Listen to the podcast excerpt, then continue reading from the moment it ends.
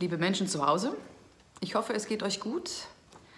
Ich bin heute mit dem drittletzten Beitrag aus meinem Lockdown-Tagebuch am Start. Irgendwann hat alles ein Ende. Ich habe für euch noch in petto ein Fazit nach mittlerweile vier Wochen Corona und dann ganz zum Schluss noch eine rauschende Party. Aber jetzt erstmal das Fazit. Ich lese aus meinem Lockdown-Tagebuch heute Tag 33 nach alter Zeitrechnung Freitag, 17. April.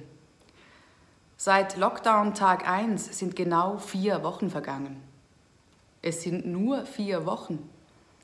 Und es sind gleichzeitig vier Wochen, die sich anfühlen wie ein ganzes Zeitalter. Von der Frühzeit der Angst und Unsicherheit über das Mittelalter des Mitgefühls und der Solidarität unter Nachbarn, mitten hinein in den kalten Krieg der Neuzeit, den Krieg zwischen den Corona-Fronten.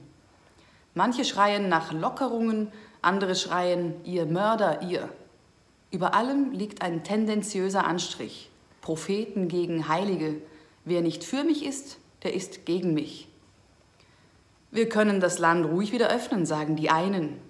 Die Menschen brauchen sich bloß ein bisschen Desinfektionsmittel initiieren, dann klappt das schon. Eine Öffnung ist für die Wirtschaft lebenswichtig, sagen die einen, sonst wird es Massenentlassungen geben.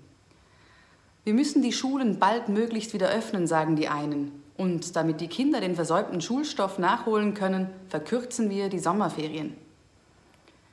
Die Gefahr ist ja gefühlt vorüber, sagt Klaus. Und ich ertappe mich dabei, dass das auch meinem Gefühl entspricht. Ich ertappe mich dabei, dass ich mich darauf freue, nach Hause zu fahren, weil ich davon ausgehe, dass die Schweiz die Grenze zu Deutschland bald wieder öffnet. Ich ertappe mich dabei, dass ich Zeitungsmeldungen darüber, dass die Deutschen kein Klopapier mehr hamstern, innerlich mit einem Lächeln quittiere und denke, na siehste, alles kehrt zur Normalität zurück. Aber vielleicht, sagt Klaus, wiegen wir uns da in falscher Sicherheit. Jeder Kontakt ist einer zu viel, sagen die anderen. An eine Öffnung der Schulen ist überhaupt nicht zu denken, sagen die anderen, nicht vor dem Herbst. Ich habe Angst, dass wir den ganzen Vorsprung wieder verspielen, sagen die anderen. Ich rechne mit einer zweiten Welle und sie wird schlimmer sein als die erste. Jene, die das sagen, bekommen dafür Morddrohungen aus dem gegnerischen Lager. Es geht immer noch eine Schippe krasser. Wer nicht für mich ist, der ist gegen mich. Ich ertappe mich dabei, dass ich mich darauf einstelle, dass das alles noch Monate dauern kann, dass ich mich auf das Schlimmste gefasst machen muss, dass ich mich von diesen Krassheitsschlieren, die das Fahrwasser von Corona durchziehen, einholen lasse. Immerhin brennt in Tschernobyl gleichzeitig der Wald. Wir steuern auf eine Dürrekatastrophe zu. Und wenn morgen ein mit Alien-Eiern gefüllter Meteor die Erde trifft, dann würde mich das auch nicht wundern. Willkommen im Club, schreibt mir ein Bekannter, als ich ihm meine Gedanken mitteile. Corona ist harmlos und eine Verschwörung, sagen die einen. Wie könnt ihr über Lockerungen nachdenken, ihr Mörder, sagen die anderen. Müdels, schreibe ich meinen Freundinnen, der Verschreiber des Tages. Ich bin verwirrt, ich bin gespalten und mir fehlt zwischen den Corona-Fronten oft der Boden. Mal fühle ich mich von den eigenen Ängsten aufs Glatteis geführt, mal von den eigenen Hoffnungen. Befeuert wird das von dieser lauten, verhärteten Diskussion, die überall um mich herum geführt wird, die scheinbar keine Zwischentöne kennt. So konstruktiv ich nach Möglichkeit zu sein versuche, manchmal macht mich das alles einfach nur sehr müde. Und als ich an dem Punkt angelangt bin, wo ich mir am liebsten einfach die Decke über den Kopf ziehen würde, stolpere ich über einen Artikel in der Süddeutschen.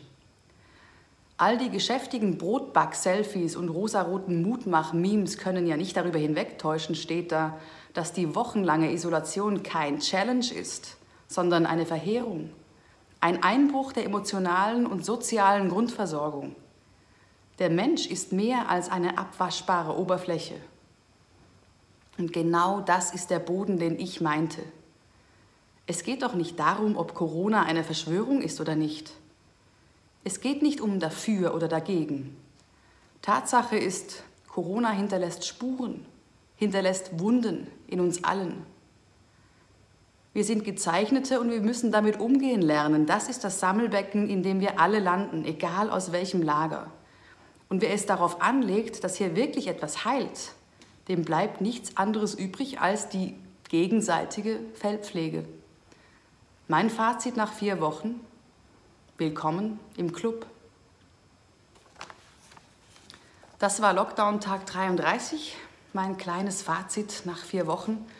Und was ich euch heute ans Herz legen möchte, sind Lockerungsübungen, keine politischen, auch keine ideologischen, sondern tatsächlich physische. Ich merke das nämlich ganz schön tatsächlich im Nacken, im Rücken. Ich bin so verspannt und habe heute mal äh, mir im Internet irgendwas angeguckt. Hat mir unheimlich gut getan. Ob ihr euch auch was ziehen wollt aus dem Internet, ob ihr eine Yogamatte habt oder eine Faszienrolle, total egal. Lockert euch, es wird euch gut tun. Das Ding des Tages, die Lockerungsübungen. Bleibt gesund. Wir sehen uns übermorgen. Morgen mache ich eine Pause, da habe ich einen kleinen Workshop, da bin ich außer Haus. Übermorgen bin ich zurück mit der großen Party.